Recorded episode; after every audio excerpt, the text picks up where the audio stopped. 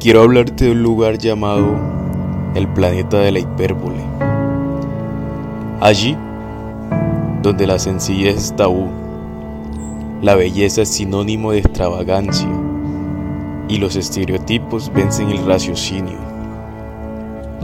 Allí, donde los cuerpos se olvidan del romanticismo, la filantropía no tiene ningún valor y las máscaras son gratuitas allí donde el hombre se convierte en esclavo de sus pasiones, de sus palabras y de sus vicios. Allí donde el ser humano es inhumano, donde la verdad no es bienvenida, en cambio la mentira sátira y tendencia. Allí, en tal lugar, me gustaría creer que no somos y no estamos, ¿cierto? De alguna manera entiendo a Descartes al creer que la idealización y las fantasías manejaban exhaustivamente la realidad, que incluso la duda era capaz de prescindir el cuestionamiento de su propia existencia y de llevar a la razón a algo irrazonable. Quizás tuvo certeza en decirlo, pues aunque la indiferencia nos hace creer que no somos y no estamos, sin duda alguna somos partícipes de ese planeta.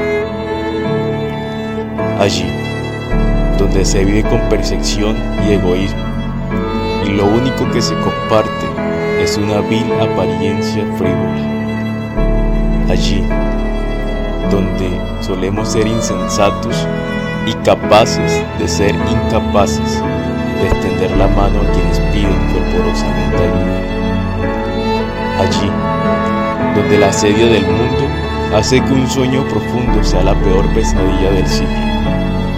Allí, donde las masas prefieren ser sonámbulas al atestiguar la eventualidad de las tragedias.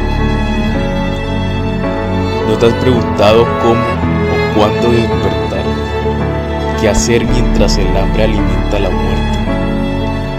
¿O qué pensar cuando la escasez sobreabunda por costumbre? Mientras, en la tierra, los gremios abaten sus vidas en diferencias políticas y en extremismos partidarios, porque ni siquiera se puede hablar de democracia. Y cuando la crítica constructiva aparece para arrollar la más temible corrupción, inmediatamente la sociedad es distraída con la presunción de la belleza, con la agonía del consumo y el mercado, con la inmoralidad paseándose por las calles y sin mencionar el libertinaje abrumante de deseos destructivos. El planeta de la hipérbole nos adentra cambios que simulan la degeneración que provoca un carcinoma, pero esta vez afecta los tejidos necróticos de una esfera cada vez más insensible. En otras palabras, la despreocupación por alcanzar el bienestar de los demás ya es un hábito que ha hecho metástasis en la mayoría de los continentes, pero que puede tratarse, inclusive erradicarse, siempre y cuando tú y yo hagamos algo al respecto. Hagamos medicina no convencional. Y no me refiero a rituales de cultura, ni mucho menos a subestimar el arduo trabajo del arte de sanar.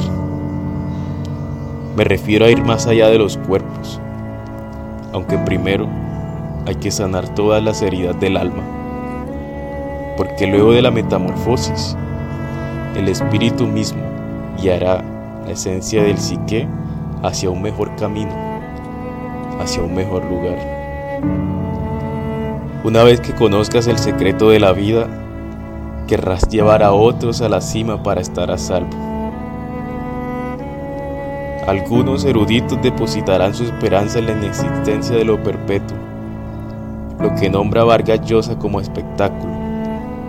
Sin embargo, me pregunto, ¿por qué tanta complejidad para atender el valor de la gracia, la misericordia y la compasión como virtudes que deben estar enmarcadas en el carácter. Dejemos de creernos los dueños del universo, porque no estamos aquí para ser humanos a nuestro antojo, ni condicionarlos bajo caprichos.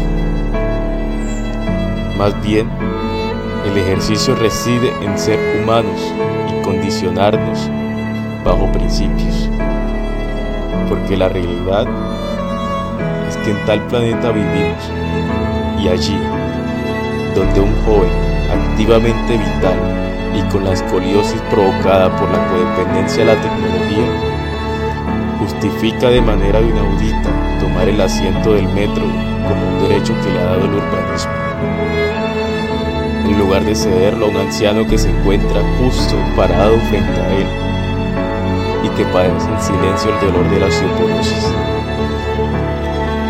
Para este nuevo milenio, es fascinante las medidas que han tomado algunos para intentar limpiar las lágrimas que está derramando el planeta entero.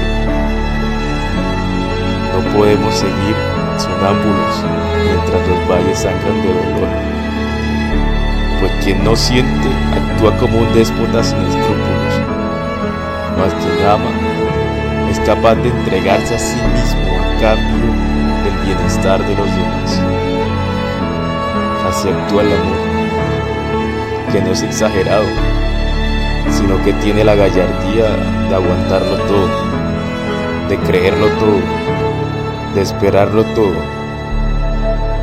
y de soportarlo todo.